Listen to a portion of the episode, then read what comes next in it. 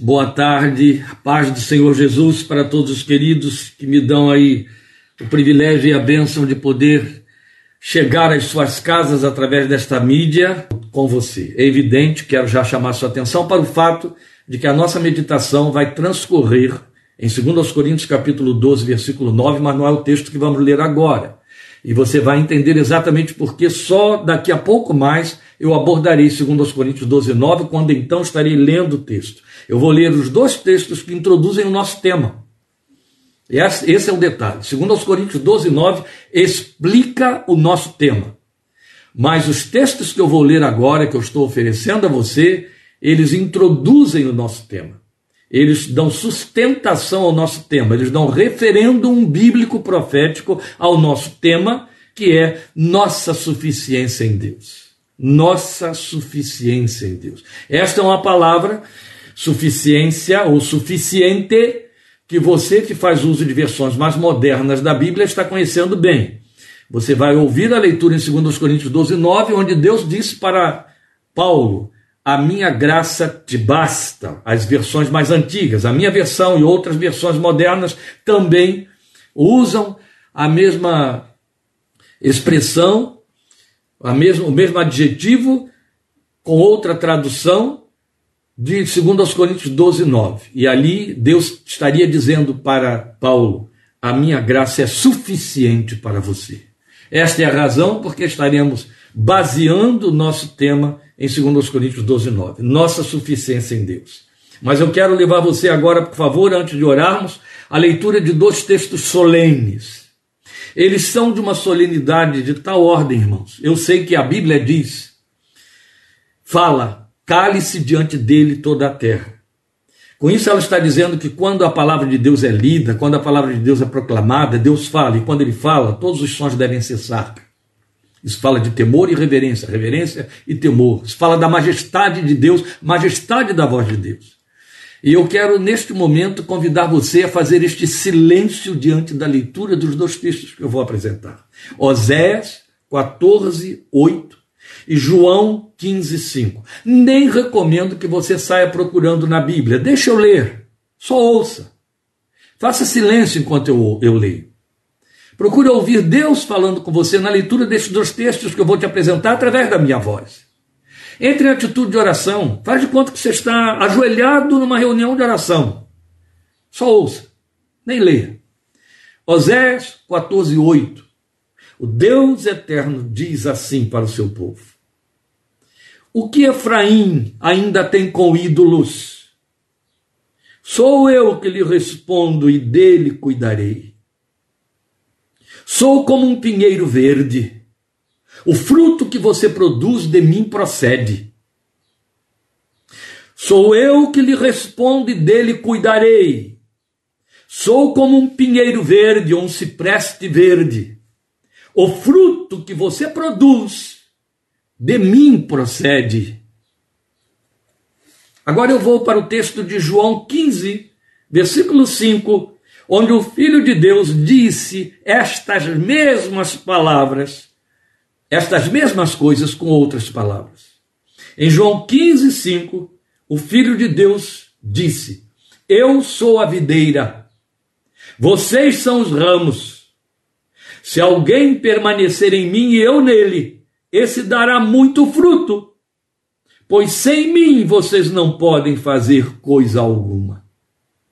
Qual é a diferença entre Osés 14:8 e João 15:5? Absolutamente nenhuma. O Deus Pai, o Deus Eterno, fez a proclamação de Osés 14:8 para mim e para você, para o meu coração, para a minha fé, para o seu coração, para a sua fé. E Jesus, seu filho, centenas de anos depois, repetiu a mesma proposta para o meu coração, para o seu coração, para a minha fé, para a sua fé, e João registrou e está no capítulo 15, versículo 5 do seu texto. Lá, Deus teria dito: Eu sou o cipreste verde, ou eu sou um pinheiro verde. E aqui o Filho de Deus está dizendo: Eu sou a videira. Cipreste, pinheiro, videira. Que disse lá o fruto que você produz de mim procede O que diz ele aqui? Quem permanecer em mim, esse dará muito fruto, pois sem mim vocês não podem fazer coisa alguma. Sem mim vocês não podem fazer coisa alguma. Eu convido você neste momento a orar. Eu espero e vou rogar ao Espírito de Deus que impacte você, não com a pregação que eu vou fazer. Se ele quisesse servir dela para impactá-lo, fique à vontade, é dele, é obra do seu Espírito. Mas que ele impacte o seu coração com os textos que eu acabei de ler, sua palavra viva. Nós nos curvamos diante de Ti, eterno Pai. Eterno Pai. Como é maravilhoso poder chegar diante de Ti como filho, na condição de filho. A maravilhosa graça. Graça abundante, graça superabundante, riqueza da graça de Deus, graça suficiente para mim. Ah, eu te declaro, te adoro, que nestes 51 anos, meu Deus, Quanta gente não conseguiu viver metade desse tempo? Quanta gente não conseguiu ir um pouco além desse tempo? E eu me refiro à vida biológica. E quantos que corriam bem? E a um décimo desse tempo desviaram-se, perderam o trilho. Mas eu te confesso e te adoro dizendo que há 51 anos a tua graça é suficiente para mim. Eu não preciso de nada mais. Eu jamais precisei de qualquer outra coisa. E nunca haverei de precisar de nada mais do que a tua graça, somente a tua graça, até meu último suspiro. Tua graça me basta, aleluia. Tua graça é suficiente para mim, aleluia. Tua graça tem sido suficiente para mim, aleluia. Há 51 anos, Deus bendito eternamente, meu Pai celestial, por meio de Cristo Jesus, teu Filho, meu Senhor, meu companheiro, meu Emanuel. Glória ao teu santo nome. Glória seja a ti. Ajuda-me a transmitir esta palavra esta tarde. E em cada pronúncia haja uma adoração que tu recebas, que ela suba diante do teu trono, que haja silêncio ao redor do teu trono, para que as fibras dessa adoração, de cada louvor, chegue diante de ti como pérolas que te coroem, filho de Deus. Gratidão, gratidão, gratidão. Oh, graça misteriosa. Oh, graça que ultrapassa todo entendimento. Oh Deus, porque planejaste esta criatura que sou eu, e desejaste esta criatura que sou eu, e a trouxeste à vida em Cristo Jesus. Não sei, mas aqui está a minha gratidão profunda, profunda, sem palavras para te dizer grato a ti pela graça, graça bendita. Oh, bendito é o nome da tua glória. Bendito é o nome da tua glória. Privilégio de poucos, meu Deus, correrem contigo, totalmente embrulhados na tua palavra. Ela é o nosso útero, teu espírito é o meu útero, no qual por tua misericórdia me fazes crescer. Bendito é o nome da tua glória. Recebe o louvor, recebe a gratidão, recebe a adoração, comunica a tua resposta por amor de teu santo nome. Oh, meu Senhor e dá-me mais gratidão. Mais gratidão. Mais gratidão. Oh meu Senhor, dá-me mais gratidão por tudo que tu fizeste por mim, por tua graça em meu coração que me encheu de venturas sem fim. Mas grato a ti, mas grato a ti, mas consagrado, ó faz-me Senhor mais humilhado e cheio de amor. Dá-me mais grato a ti, mais grato a ti. Gratidão, meu Pai.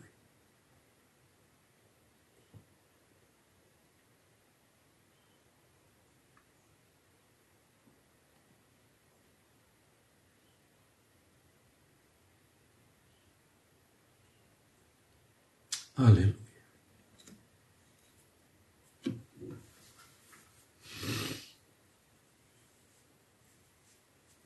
Suportem, por favor. Meus amados, esses dois textos traduzem uma outra milenar proposta de Deus para seu povo. Primeiro feita a Israel, e depois, por meio de Cristo, a igreja. Por isso que eu tive de ler João 15, 5. Foi a versão de Jesus da profecia de Oséias 14, 8 para a igreja, para mim e para você. Mas estou dizendo que esses dois textos traduzem proposta de Deus.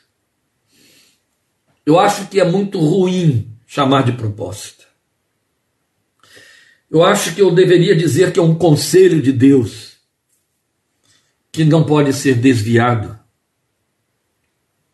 que não pode ser dispensado de jeito nenhum. Ainda hoje, a maioria esmagadora dos filhos de Deus vive longe do alcance desta proposta, que não é um apelo é uma comunicação divina. Deus não está dizendo faça de mim. Jesus não está dizendo faça de mim uma videira, um cipreste. O Deus eterno está dizendo eu sou para você um pinheiro verde. O fruto que você produz sai de mim. E o que, que você entende por fruto que você produz? Qual é o fruto que você deseja produzir? Nós temos o mau hábito, o vício religioso de espiritualizar logo terminologias que tecnica, tecnicalizamos, e fruto é uma delas. Quando pensamos em fruto, a gente já pensa logo em resultados culticos, em aquelas coisas que se fazem que estão entremeadas de Bíblia, que tem a ver com liturgias, com oração, com serviço da fé. Todo serviço é da fé. Tudo que você produz é fruto. É fruto da sua vida, fruto da sua existência. Seja a panela de arroz que você conseguiu fazer sem queimar, seja um trabalho artesanal que você produziu, seja um projeto que lhe produziu dinheiro, recurso e crédito, seja os filhos que você gerou, isso é fruto. E o que o Deus eterno está dizendo é o fruto que você produz procede de mim. E outro tanto o Filho de Deus está dizendo: Eu sou a videira. Se você permanecer em mim, você vai produzir muitos frutos. Aí ele está se referindo a frutos que permanecerão. Mas nos faz uma advertência, da qual poucos se apercebem. Sem mim vocês não podem fazer nada. O problema é que nós teimamos que há uma particularidade da nossa vida que podemos fazer sem ele. A gente só quer que ele vá correndo atrás para fazer com que não dê errado mas que me pertence, porque afinal de contas tem a ver com minha técnica, meus talentos, a experiência da vida, como meu vizinho ali também tem. A diferença entre mim e o meu vizinho é que o meu vizinho faz isso na força do seu braço, não joga uma oração em cima. E a mim e comigo é diferente, eu jogo uma oração em cima. Estou mais errado do que o meu vizinho. Porque eu estou acreditando que essa é uma área que me pertence, da qual tenho de dar conta e peço a Deus que conserte, que ajuste, que não deixe sair errado. Enquanto que Jesus está me dizendo o que você faz, sou eu que faço. Sou eu que quero fazer através de você. Viva para mim no que você faz. Viva para mim no que você faz. É isso, é isso. Então, essa proposta ou conselho corre pela via do que a doutrina do apóstolo Paulo estabeleceu como viver pela fé. Falamos disso há bem poucos dias. E quanto alcança? Até onde vai? Porque muita gente pensa que viver pela fé é atributivo de missionários, pastores, né? Assim, gente que não tem salário e que ganha recursos, ofertas ou salário de igreja ou coisa parecida. Esses vivem pela fé. Cuidado com isso. Eles também vivem pela fé. Também vivem pela fé. Então não confunda. Essa não é experiência exclusiva e delimitada por ministérios espirituais ou religiosos, que nome que se queira dar. De jeito nenhum. O mesmo apóstolo Paulo, quando ele ora pelos crentes em Éfesos, em Éfeso, e aí você vai ter isso em Efésios capítulo 2, ele pede que os seus olhos espirituais sejam abertos para que eles possam conhecer as riquezas da esperança que lhes está proposta em Cristo. Porque na verdade se trata de riqueza. Nós vivemos o minimamente necessário daquilo que extraímos das propostas de Deus que nos convém, o que não convém joga fora. Por isso que fazendo uma sátira, um escritor americano de peso, certa vez escreveu um sermão em que ele falava sobre as pessoas que buscam três dólares de Deus. E ele falou com muito acerto. Ele falou da sua experiência em cima da sua congregação, dizendo: Eu estou convivendo com crentes que querem só três dólares de Deus. O que, que é isso? Aquilo que eu posso levar dentro de um pacotinho que me satisfaça na hora da minha necessidade. Nada demais para que eu não me intoxique. Não me comprometa demais, só bastam os três dólares. Aqueles que eu. Aquilo que. Aquele, aquela quantidade pequena de donuts de, de bombons ou de bolinhos que supra as minhas necessidades diminutas. Três dólares de Deus. É aquilo que eu seleciono, é o que me convém. Cristo Jesus, isso é uma verdade lamentável, deplorável, trágica. Trágica. É um número muito grande de crentes que vivem a conveniência da sua confissão. Eu uso o que me convém aquilo que eu quero atender para meu próprio capricho, eu não quero nem dar satisfação disso a Deus. E muito menos fazer passar, fazer passar por dentro do escrutínio da sua palavra. Oh, é muito sério. Não é muito sério. Então perde riquezas. E vive, na verdade, quem perde riqueza vive na pobreza, vive pobreza espiritual. Quando o que nos foi oferecido é riqueza. A vida espiritual traduz riquezas de que não nos apercebemos. E nós deixamos de vivê-las porque a nossa fé não corre na direção delas. É só isso, não as vê. A fé nos foi dada para que a gente possa ter visão das coisas de Deus. E aí, se eu não a uso, eu não vou ver nada. Não é? E o resultado é que o descanso que nos foi proposto perde-se lamentavelmente. Ah, meus irmãos, eu não tenho tempo para isso, não é a hora, não é o momento, nem estou muito interessado também em, em pensar esse tipo de pensamento aí, porque isso me dá trabalho depois. E eu não estou com muito tempo para ter muito trabalho depois. Mas a verdade é que o Filho de Deus fez como primeira proposta que aqueles que nele creem encontrem descanso. E eu estou procurando com holofotes acesos ao meio-dia crentes que estejam descansando no Senhor.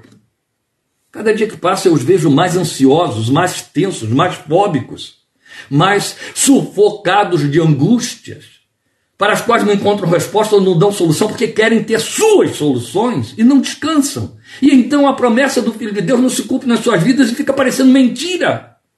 Fica parecendo uma falsa promessa. Jesus disse: Vocês acharão descanso para as suas almas. Descanso.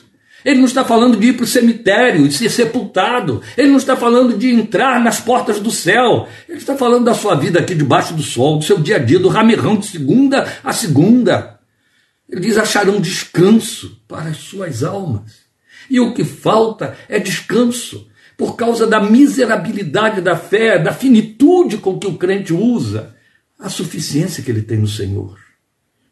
Nosso Deus é suficiente para nós, em todas as áreas e dimensões da nossa vida, em todas elas. O grande problema é que a grande maioria entende que esta, esta linguagem só tem a ver com a questão de ou busca a cura do corpo físico ou busca a cura de, de males da alma. Mas o viver no dia a dia fica de fora, o viver no dia a dia não entra aí. É como se quando você entrasse para um lugar de culto, você levasse só a alma. O dia que você entrar para o culto levando só a alma, duas coisas terão acontecido. Você terá morrido e terá virado kardecista. Porque a alma de ninguém entra num templo, qualquer que seja ele, especialmente evangélico. Então, brincadeiras à parte, eu estou te chamando a atenção para que você perceba aonde a nossa mente vai e vaporiza e perde estrutura de fé, estrutura confessional e vivência. Então, quando nós lemos declaração do porte daquela que Paulo fez, falando de sua própria experiência em Filipenses, capítulo 4, versículos 12 e 13, a gente fica com inveja. O que é que ele diz lá? Sei o que é passar necessidade e sei o que é ter fartura. Olha como que o crente traduz isso na experiência do dia a dia. Eu descanso quando eu não passo necessidade, eu descanso quando eu tenho fartura. Essa é a versão que nós gostaríamos que tivesse escrito. Mas não foi isso que ele escreveu, porque não foi esta a verdade que ele precisava comunicar. Sei, ele diz, o que é passar necessidade e sei o que é ter fartura. Aí conclui em cima disso aí. Aprendi, porque sei, eu aprendi. Aprendi o segredo de viver contente em toda e qualquer situação, seja bem alimentado, seja com fome, tendo muito ou passando necessidade. Tudo posso, posso todas as coisas naquele que me fortalece. Ele disse, eu aprendi isso e aprendi a estar contente em toda e qualquer situação. É por isso que esse homem podia dizer com autoridade, como disse aos Tessalonicenses: em tudo deem graças. Se existe alguém que dava graças em tudo, era Paulo, e que então podia ter autoridade para dizer a mim e a você: dê graças em tudo, porque ele tinha aprendido a estar contente em toda e qualquer situação. Há situações em que você realmente não quer estar contente, para que você possa defender seus direitos, para que você possa dizer ao outro ou à outra que você está aborrecido, que não está gostando daquilo. Mas a Bíblia que nós lemos diz o que está sujeito à nossa fé, oferecido à nossa fé. É a nossa suficiência em Cristo. Posso todas as coisas naquele que me fortalece, porque aprendi a estar contente em toda e qualquer situação. É isso. E aí a gente fica invejando uma declaração dessa ordem, não é? A gente se surpreende admirado, porque é uma têmpera espiritual que nós traduzimos, isso é uma, é uma conveniência, e uma conveniência medíocre, uma conveniência altamente reprovável, a gente a, a, a traduz como sendo um privilégio de gigantes espirituais. E tão privilégio de gigantes, que são tão gigantes espirituais, que essa realidade fica longe demais da nossa estrutura de fé pequenada. Ou tem que ter uma fé do tamanho da de Paulo. Mas nem Deus e Pai, através do profeta Oséias, nem Jesus estabeleceram níveis de espiritualidade ou credenciamento para a experiência de sua proposta. Ocorre que não lhe permitimos trabalhar, é isso.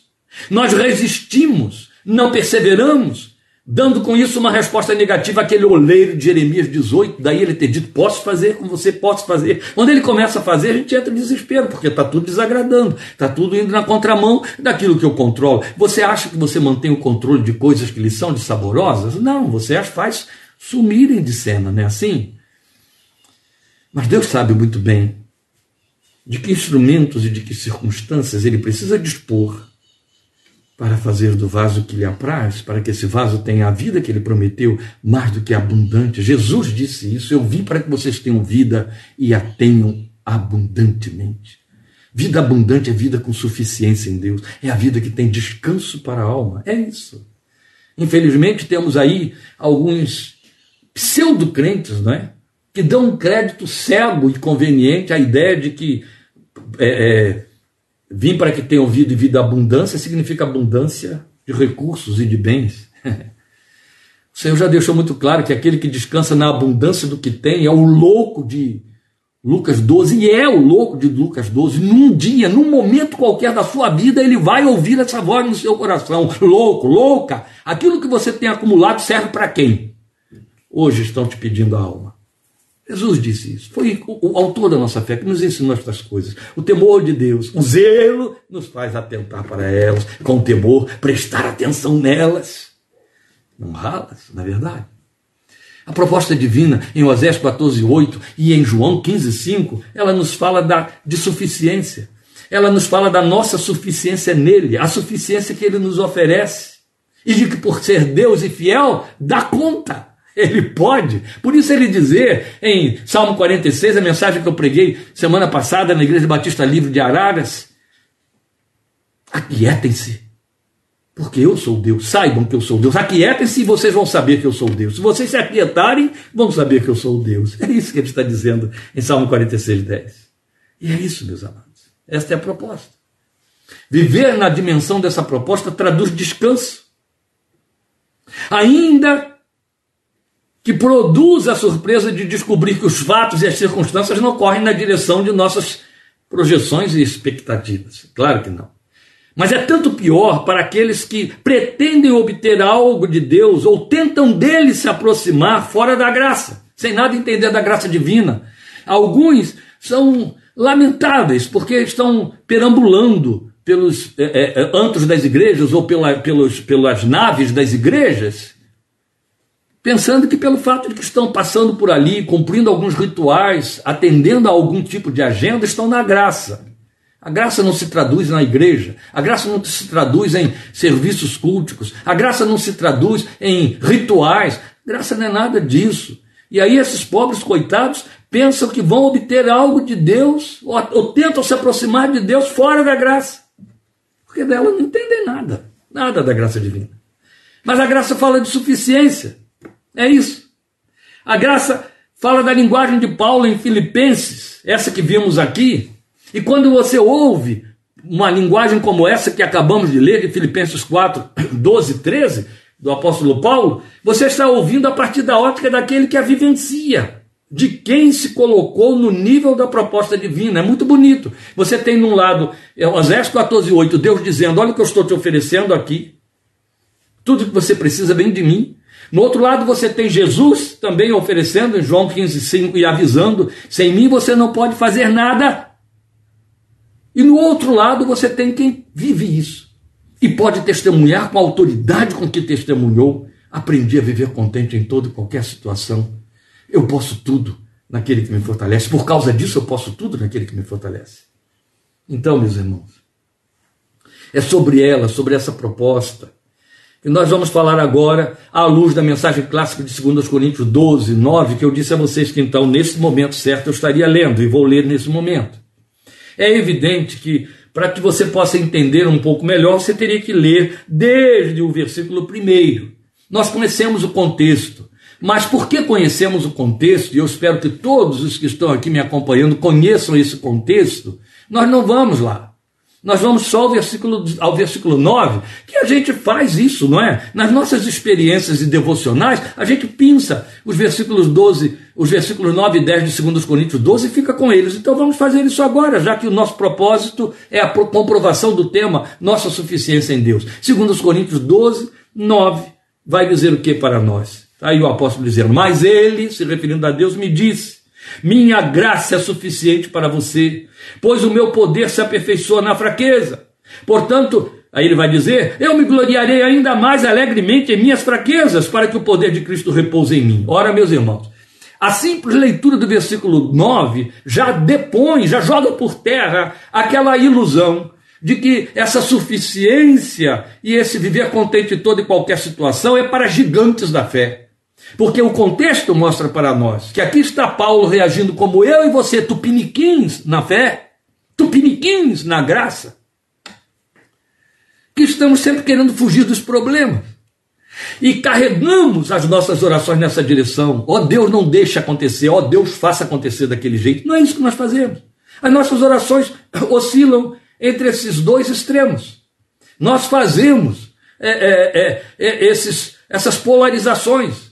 Eu peço a Deus que faça algo e eu peço a Deus que não deixes que algo seja feito. É isso que a gente faz. Totalmente na contramão da oração do filho, em cujo, cujo espírito está dentro de nós e disse: Aba, tudo que pertence seja feita a tua vontade, mas não a minha. Mas é assim que a gente faz. Pois aqui está Paulo fazendo exatamente isso, o que mostra que ele não era um gigante como a gente pretende, ou que pelo menos essa experiência não está confinada a gigantes espirituais. Que há gigantes espirituais, a gente reconhece. A vida deles fala por si mesmo, eles têm nomes numa verdadeira galeria em Hebreus capítulo 11. Mas aqui estamos vendo um homem participando das mesmas fraquezas minhas e suas. Vale lembrar Tiago avisando que Elias era sujeito às nossas fraquezas e nem por isso as suas orações deixaram de ser eficazes e tão desafiadoras quanto foram. Pois bem, não adianta a gente tentar se esconder então dizendo: ah, isso não é para mim. Isso é para você. Dê glória a Deus porque é para você. Se não é para você, de que, serve saber que é para o outro? Amém para o outro. E você? Não. Vem aqui. Esse homem estava desesperado. Havia situações acontecendo totalmente contrárias ao seu desejo, totalmente contrárias à sua paz, totalmente na contramão do descanso prometido. Havia desassossego, havia humilhação, havia embaraço. E esses embaraços e desassossegos eram de tal maneira que eclipsavam a glória das revelações que Deus lhe dava. A maioria e quando eu estou dizendo maioria aqui, eu estou pondo em maiúsculas todas as letras da palavra. A maioria, é a experiência minha de Ana Maria, que está aqui, Ana Maria Bellini. A maioria dos referenciais da minha fé não existem mais aqui entre nós. Quase que a totalidade deles. Alguns ainda existem por aí porque a gente os elege. Mas os formadores da minha confissão, os formadores da minha caminhada, e eu estou muito à vontade para falar nisso, disso, já que hoje eu estou comemorando 51 anos hoje desta caminhada, do início desta caminhada. A maioria já partiu. Mas eu convivi com eles. Eu aprendi não porque eles iam para o púlpito, abriam a Bíblia e pregavam. Eu tinha convívio particular e pessoal com eles. Um elemento comum desses gigantes espirituais, para mim e Ana Maria, era Dorcas Barros Silva. Talvez dentre os gigantes, a mais excelente, ou a mais próxima, a que mais marcou a nossa vida. A verdade é que conhecemos as suas fraquezas. A verdade é que conhecemos os seus gemidos. Eu os ajudei chorando com eles, muitas vezes, ajoelhado aos seus, aos seus, aos seus lados, apoiando suas lágrimas. E num tempo em que eu era uma criança na fé, e eles adultos, mas humildes o suficiente para chorar ao lado daquele menino e pedir minha oração mas eram gigantes, tais como Paulo. Aprenderam a viver contente em toda qualquer situação, mas tinham suas fraquezas. Então, com isso, eu estou querendo desmistificar a ideia de que isso não me pertence ou não pertence a você, só pertence a pessoas super valorizadas ou super treinadas espiritualmente. Não, não, não. Não. Deus não fez seleção, nem Jesus. Jesus falou: todos vocês e o Deus eterno, quando falou com o povo de Israel, falou com todo o povo de Israel. A verdade é que esse texto diz que ele chega para esse Paulo que estava abatido, dizendo: Me livra disso, Senhor, me livra. E o texto diz que ele pediu três vezes a Deus. E eu não acredito que Paulo falou: Senhor, me livra disso. E ficou esperando a resposta, não veio, e falou de novo, falou de novo. Não. Eu entendo que Paulo fez a oração, levantou-se dos seus joelhos, enxugou suas lágrimas, se chorou, ficou contentinho e disse: Ele me ouviu. Agora eu estou em paz. No dia seguinte estava atormentado de novo, toda a perturbação estava lá, o espinho estava angustiando sua alma. E aí, quem sabe, esse homem esperou, vai passar. Semana que vem não vai ter mais nada, mês que vem não vai ter mais nada. Ah, vamos ter um encontro em tal lugar, assim, assim, isso tudo vai ficar bem. E a coisa só piorava, ele volta a orar. E aí ele diz que depois de uma terceira vez, eu não, não sabemos o tempo decorrido entre cada uma dessas vezes, Deus traz a resposta. E ele estava esperando uma resposta agora a resposta veio. Só que não era o que ele esperava ouvir. Nem por isso. Ele a rejeitou, deixou de acatá-la. Não, ele se sujeitou a ela e cresceu. E a resposta foi exatamente essa: Paulo, a minha graça é suficiente para você. O que, é que ele queria? Livra-me, Deus. E Deus disse: Não. No lugar de tirar o que está aí atormentando, eu vou pôr a suficiência da minha graça.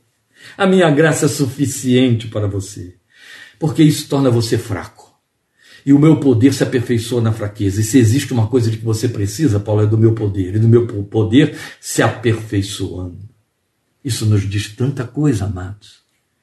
Eu não tenho tempo para tanta coisa, mas eu quero já adiantar para você que se Deus diz que o poder dele se aperfeiçoa, Deus não está dizendo que o poder dele é imperfeito, que o poder dele é deficiente e tem que ir se aperfeiçoando, sendo treinado. Não.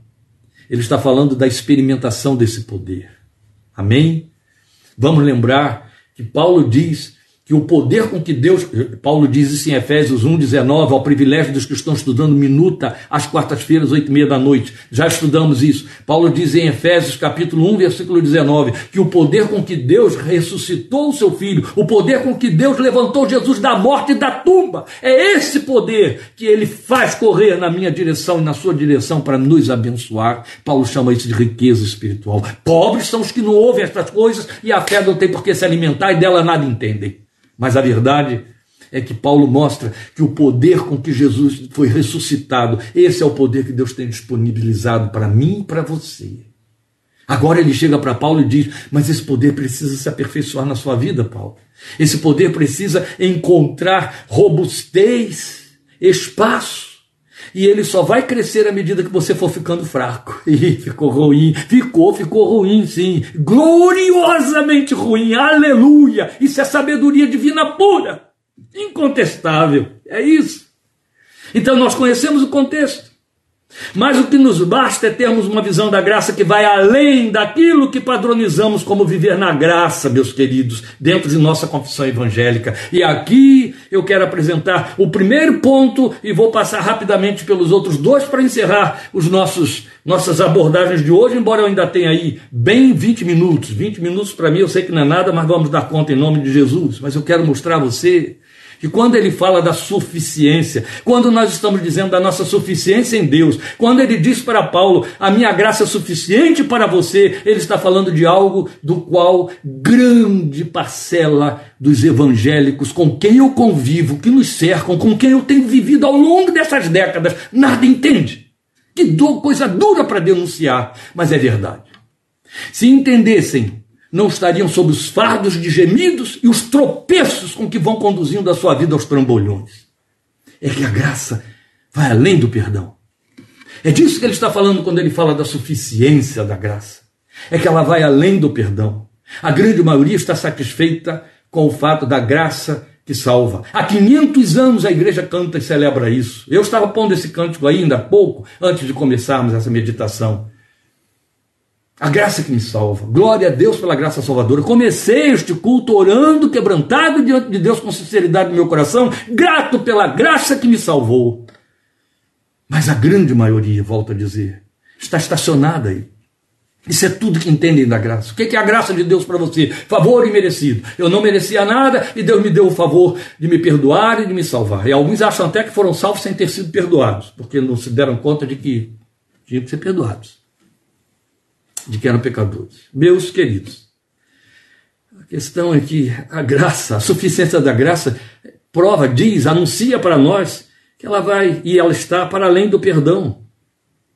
Vou dar uma prova incontestável já. A última exortação do apóstolo Pedro à igreja, na sua segunda carta, capítulo 3, versículo 18. Cresçam na graça e no conhecimento do Senhor Jesus Cristo. Se a graça se traduzisse apenas em salvação, perdão de pecados, em salvar você, como que você encaixaria o entendimento aí de crescer na graça? Isso significa que cada dia você estaria sendo mais salvo. As pessoas vão se salvando cada dia mais. A mesma pessoa, hoje ela está salva, amanhã ela está mais salva do que hoje. Isso é absurdo, isso, é, isso não, não, não enquadra nem no contexto de heresia, isso enquadra no contexto de estupidez, falta de inteligência.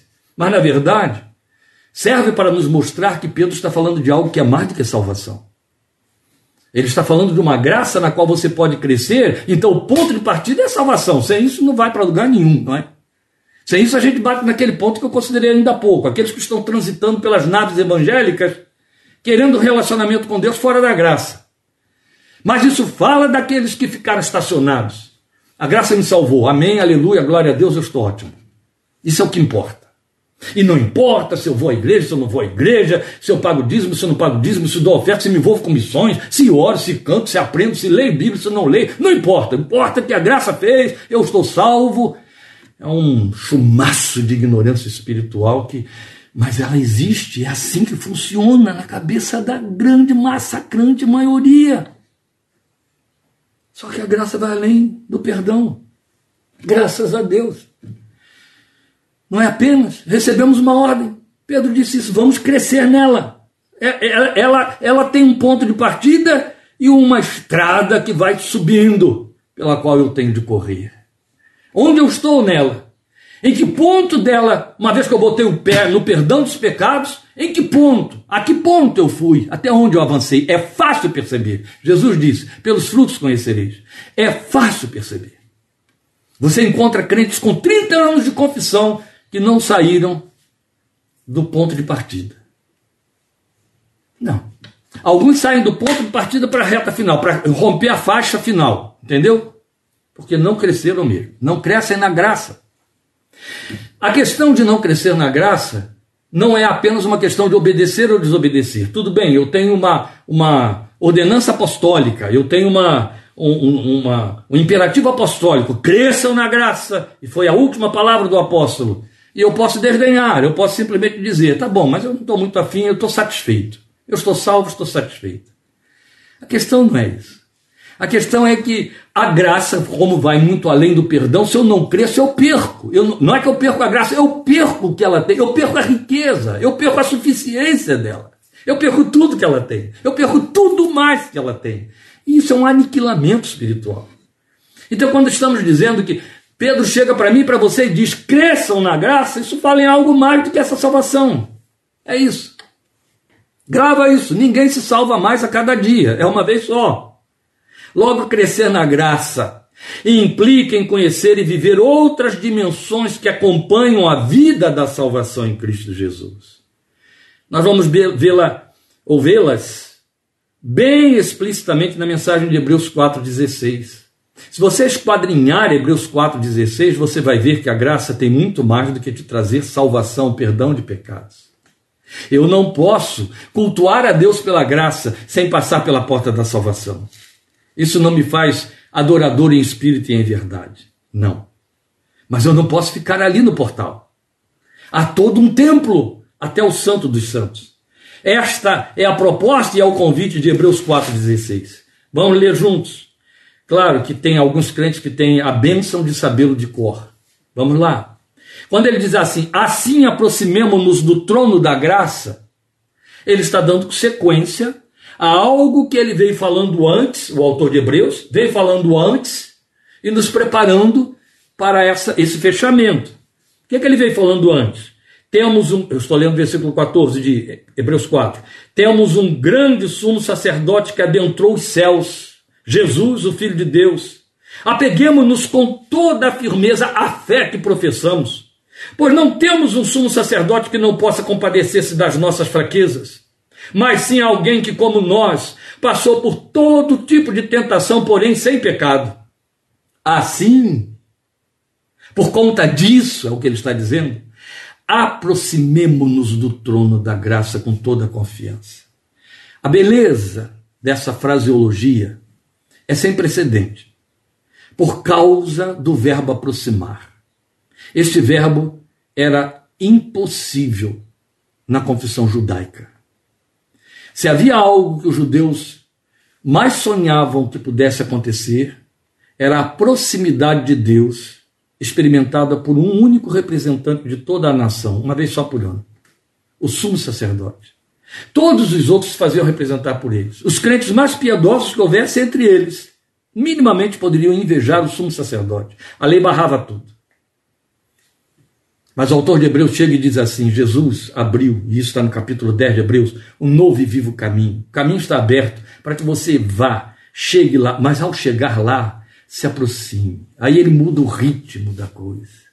É muito bonito, porque ele vai chegar para mim para você e vai dizer: aproxime-se com inteira confiança, com toda a confiança, sem medo, sem susto, sem desconfiança de poder ser recebido ou não, de ser mandado de volta. Você passa por essa experiência aí nas várias circunstâncias da vida, em várias situações, e às vezes isso se repete vezes sem conta num mês, não é verdade? Em termos espirituais, estamos falando do Senhor de toda a terra, aquele que é tão santo que a Bíblia diz que eu devo temê-lo, porque horrenda coisa é cair nas suas mãos.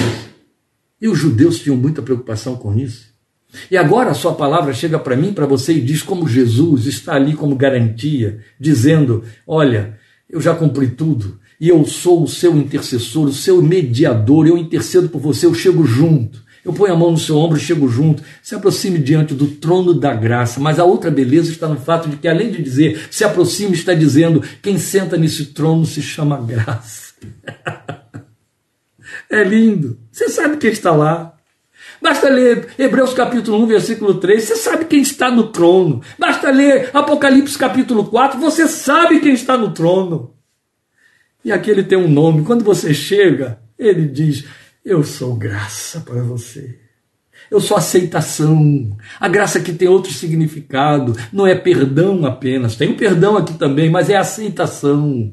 É diálogo. Eu estou aqui para nós termos uma, uma entrevista. Eu estou aqui para trocarmos palavras e pensamentos. Eu estou aqui para discutirmos. Eu estou aberto para te receber, para ouvir você. Quais são as suas máximas? Quais são as suas questões? Ah, glória a Deus, glória a Deus. Nós temos uma representação histórica disso de uma beleza sem comparação na história de Ruth e Boaz. Ruth representando ali a igreja que viria a surgir através da geração toda de Davi, que viria a ser seu bisneto. Ruth chega diante de Boaz, que já tinha recebido um título que o livro de Ruth dá para nós e que nos aponta profeticamente para Jesus, o, o resgatador mais chegado. E Ruth recebe de Boaz uma, um livre acesso, uma entrada plena. Simplesmente ele chega para Ruth e ele diz: Chega-te aqui e coma do meu prato. Coma do que está aqui comigo. O que é meu passa a ser teu. Outro exemplo clássico disso é a rainha Esther, diante do rei Assuero. A rainha Esther chega diante daquele rei, sem saber se seria recebida, sabendo que estava correndo risco de vida, porque havia decretos que não poderiam ser tangenciados, nem negociados, e um deles é ninguém se aproxima do rei sem ser convidado. E Esther ousa chegar diante do trono de Assuero sem ser convidada, sem ser anunciada previamente. Mas aqui temos a representação do que nos espera nesse mesmo trono. O nosso Assuero é graça. E se aquele Assuero pôde chegar para a Esther que ali nos representava historicamente, tipicamente, tipificadamente, e dizer para ela que tens, rainha Esther, até metade do reino te será dado. Aqui você tem Hebreus 4,16 dizendo: chega lá, chega com confiança diante do trono da graça, porque a graça sentada no trono vai dizer: que você tem, meu filho? O que você deseja? Qual é o seu sonho? Minha filha, o que você quer? Até metade do reino eu te dou. Estou aberto para te ouvir, estou aberto para considerar com você o que você quer. O que, que o texto diz que você vai receber ali? Misericórdia e achar graça que ajuda graça que ajuda. Você entende de graça que perdoa? Aqui está dizendo o texto da graça que ajuda. A graça que ajuda. Lindo isso. Poder de Deus disponibilizado para você. A graça que vai ajudar. Oh meu Deus, como precisamos de ajudadores. E aqui está ele dizendo: A minha graça te ajuda, você vai encontrar misericórdia, eu vou descer meu coração no nível do seu coração, falaremos a mesma linguagem. Ana Maria, quando eu estava nos meus primeiros dias de conversão, eita, Ana Maria, aguenta agora, viu? Aguenta o que você vai ouvir. Já se passaram 51 anos. De vez em quando eu estou orando aqui de noite no meu quintal, tarde da noite, e eu estou lembrando de um cântico que me encantou, que ela solava. Ela fazia solo desse cântico. E eu ficava sonhando com a mensagem desse cântico, o que ela, o que ela comunicava, o que essa mensagem me dizia para mim, que a fé me facultava. Lembra, Ana Maria? Nós falaremos num porvir de amor, conversaremos, eu e o Senhor, pois mil perguntas vou lhe fazer lindas respostas vai me conceder. Só com a voz dela, não é isso aqui que vocês estão ouvindo, mas essa, essa letra, essa canção enchia meu coração. Quando Ana Maria cantava, eu ficava imaginando, minha cabeça flutuando e pensando: vai chegar esse dia, eu vou chegar lá e falaremos, conversaremos, eu e o Senhor, mil perguntas, eu vou lhe fazer. E lindas respostas ele vai me conceder. Vem, filho, entra diante do trono da graça. A graça está sentada nele e plena de misericórdia para te receber, te aceitar e te dar ajuda. No momento que você precisa, oh meus amados, a graça vai além do perdão, a graça vai além do perdão, aleluia. Mas ainda voltando a 2 Coríntios 12, 9, Paulo experimentou Deus dizer que a graça fortalece. Foi isso que o Senhor disse para ele: meu poder se aperfeiçoa na fraqueza. Isso fala que a graça de Deus investe o poder dele na fraqueza do homem e da mulher crentes. Entende? A graça transfere poder de Deus para você na sua fraqueza. É preciso entender de que fraqueza estamos falando. Paulo a define para nós no versículo 10 que eu não li, de 2 Coríntios 12. Por isso, ele diz: por amor de Cristo, regozijo-me nas fraquezas. E aí vai dando definições para essas fraquezas, nos insultos, nas necessidades, nas perseguições, nas angústias. Pois quando sou fraco, ele está dizendo: essas coisas me tornam fraco. O que que fazia Paulo ficar fraco? Insultos, necessidades perseguições e angústias. Angústia é uma palavra muito generalizada. Ela tem o seu correlato psiquiátrico. A psicanálise define a angústia como uma melancolia que mata. Mas tudo que te abate, tudo que te diminui, tudo que te assusta, tudo que te deixa fóbico, tudo que te produz ansiedade, é angústia. É angústia.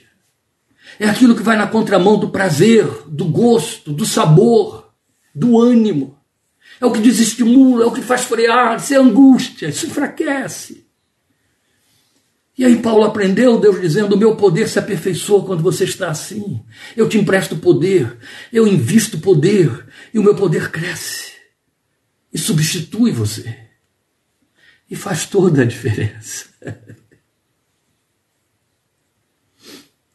ainda em 1971, ainda com 16 anos, primeiras semanas de crente, dando aquelas passadinhas de bebê na fé, me puseram nas mãos um livro que eu recomendo que você procure por aí e leia, de Hannah Whittle Smith. Vou ficar te devendo o título dele, porque apagou aqui, de repente. E eu li o livro. E o livro me encantou, porque a autora usou uma ilustração tão bonita para falar para uma mulher que estava tão angustiada, tão ansiosa com seus problemas e a criação do seu filho. E ela pegou e disse: rende, entrega, coloca aí na presença de Deus a sua vida. Não tenha medo dele, deixa ele conduzir, ele faz. Fique em silêncio. Foi como ele disse em Salmo 46, 10. Eu estou lembrando isso a você. Aquieta-te você vai saber como eu sou Deus. Deixa ele conduzir. Aí ela deu um exemplo. Sabe como é que Deus faz conosco? Qual foi o exemplo que ela deu? Ela disse uma coisa que eu assisti numa escola de crianças com deficiência mental e física. Eram deficientes, mas elas tinham um preparador físico que tinha de fazer trabalho com elas continuamente para que se exercitassem. Assisti um desses trabalhos em que Segredo de uma Vida Feliz, obrigado Fátima, Deus te abençoe. O nome do livro de Hannah Whittle Smith é O Segredo de uma Vida Feliz. Obrigado, querida. Voltando, então ela diz lá no seu livro, esse, O Segredo de uma Vida Feliz. Ela diz lá, eu entrei lá, eu estou parafraseando, é claro, e eu vi aquele preparador com aquele bando de crianças a quem ele entregou um bastão e ficou na frente delas, dizendo para elas: façam como eu vou fazer. Então ele levantava o bastão para que elas levantassem. Ele movia o bastão para o lado para que elas movessem, movia para o outro para que elas movessem. Deve ter sido Pilates da época. Baixava o bastão, fazia vários exercícios com o bastão, mas as crianças eram deficientes, como dissemos. Elas tinham deficiência mental. E então, o que, que acontece? Algumas se machucavam, outras se atrapalhavam. Ele fazia assim, elas faziam o inverso. Ele mandava levantar, elas desciam. Elas não conseguiam, não tinham coordenação mental, não tinham essa capacidade de aferição. Mas havia uma menininha que olhava para o bastão e não ousava pegar nele, só olhava. Enquanto os outros estavam mal ou bem se exercitando, ela nada fazia, só olhava o bastão. O professor prestou atenção nela e viu que esse era o problema e pensou: ela não vai a lugar nenhum, ela nem pega no bastão. Então o que, que ele fez? Foi lá, Pegou essa menininha que estava mais fraca do que todo o grupo, colocou o bastão nas suas duas mãozinhas, se colocou por detrás dela, pôs as suas mãos sobre as mãozinhas delas, dela e começou a dar o exemplo então para os, os, os alunos, os outros, naqueles movimentos que ele estava ensinando, através da menininha. Então ele dizia: agora para cá, e levava os bracinhos da menina, agora para cá, agora para cima, agora para baixo. No fim, disse Haná, a menina foi a única que fez o exercício de forma perfeita, porque o seu professor fazia com ela. Entende? É isso. A graça fortalece. É disso de que Paulo fala. Então, um ponto de fraqueza de que ninguém quer se aperceber, meus queridos, está em nossas incontestáveis incapacidades de garantir nosso amanhã. Você não sabe nada da segunda-feira, 29 de agosto. Nada, nada, nada. Você projetou, você tem planos, você tem uma agenda, você sabe a hora que vai acordar, a hora que tem que entrar no lugar de trabalho, você sabe as atividades das quais tem que dar curso. Isso é porque você programou, isso é porque faz parte da rotina. Mas nada, absolutamente nada garante que qualquer destas coisas vai funcionar. Nada. É apenas uma fé cega, é apenas a, o, o, o, o trâmite comum do devir, é apenas o efeito do existir. Nenhuma garantia, absolutamente nenhuma, mas nós queremos garantias. E essa incapacidade de ver o dia seguinte, e essa incapacidade de ver o amanhã, e essa total incapacidade de, por não vê-lo, não poder controlá-lo, produz fraqueza. É a mais intensa das nossas fraquezas. E nós nem nos apercebemos disso. Onde é que eu de fato sou fraco? No fato de que eu não posso fazer aquilo que Jesus disse, acrescentar um côvado à minha existência. Aí ele chega e diz: É nesta sua fraqueza que o meu poder se aperfeiçoa. É quando você deixa eu cumprir a palavra que diz que o teu futuro é garantido por mim. O salmista diz isso no Salmo 16, 5. Oh Deus, essa gente conseguiu crer, viu? Glória ao seu nome. És tu que garantes o meu futuro. O salmista disse: És tu que garantes o meu futuro. Segunda-feira é seu futuro, meu querido. Segunda-feira é seu futuro, minha querida. E a Bíblia está me dizendo em Salmo 16, 15, 5. É o Deus, és tu, meu Deus, que garantes o meu futuro. Outro tanto, no Salmo 31, 15, ele vai dizer: O meu futuro está em tuas mãos. Jesus declarou isso: o amanhã pertence a Deus. Hoje é domingo, segunda-feira é amanhã, terça-feira é amanhã, quarta-feira é amanhã, outros amanhãs. O meu futuro pertence a Deus. O amanhã pertence a Deus. O meu futuro está em tuas mãos a graça superabundante. É a graça qual, da qual poucos entendem. Poucos entendem da graça que fortalece, poucos entendem da graça superabundante. O que, que quer dizer graça superabundante? Eu quero que você entenda e eu vou terminar. Já deu seis horas, estou passando dois minutos, vou acabar já. Eu quero que você entenda a luz de Tiago 4, 6. A graça sua superabundante é a graça que age compensando aquilo que Deus mais detesta no homem, crente ou não crente, soberba. Eis o soberbo, a minha alma não tem prazer nele, o texto diz. O altivo, aquele que tem todas as respostas, aquele que está garantido, aquele que presume que porque fez determinadas conquistas, porque já tem determinados pontos acertados, tudo vai funcionar, está sob seu controle. Isso é altivez, isso é soberba, isso não é caminho de fé. Isso é caminho de garantias pessoais, de confiança no sistema, nas circunstâncias, nas pessoas, nos recursos que desenvolveu, nos pontos que conseguiu pregar e estabelecer. Vai na contramão, Tiago diz isso em 4,6.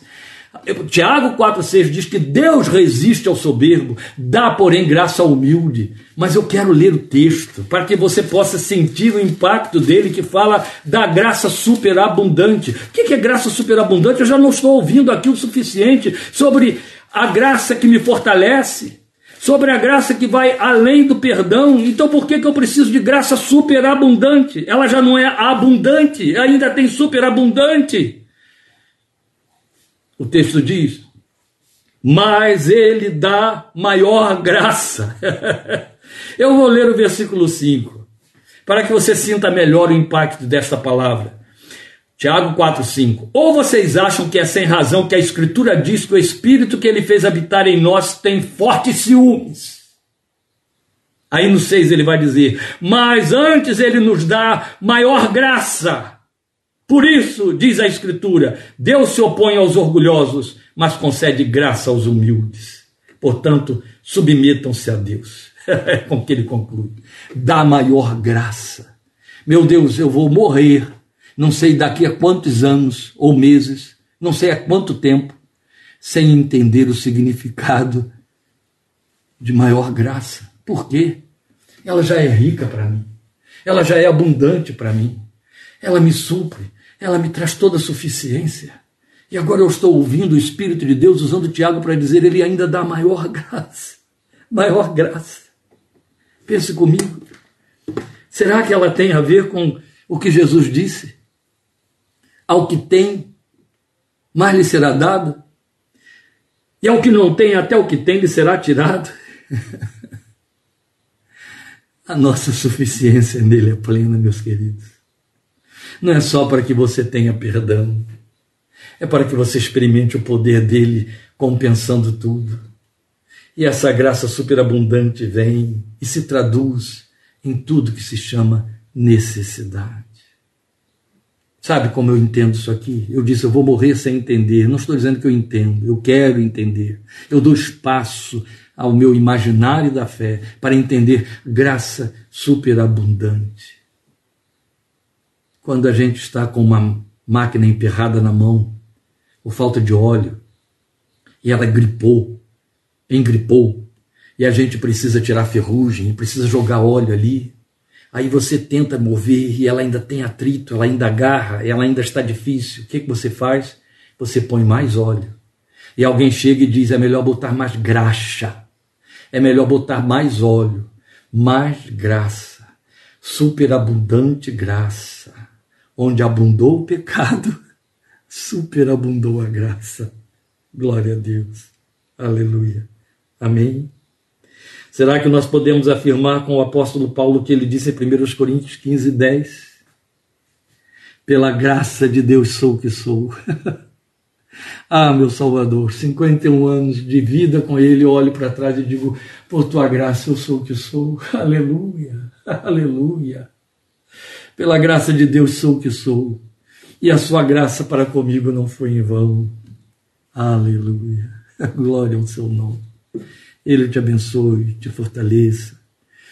Gosto de dizer, e aí digo àqueles que, por, por falta de contingência, me fizeram ter de cancelar o culto presencial hoje. Nada substitui olhar no olhar, ouvir a voz que fala pelos olhos, entende? A mídia não vai te dar isso nunca. Mas eu te agradeço por estar participando e participando. O Senhor te abençoe. Compartilhe essa palavra com outras vidas. Dê para crente forte e para crente fraco. Dê mais para o forte, aquele que pensa que é forte. Faça ele ouvir, parar em cima. Uma hora, ninguém morre por ouvir alguém durante uma hora. Deus te abençoe e te fortaleça na graça que há em Cristo Jesus. Grande abraço, com minha gratidão.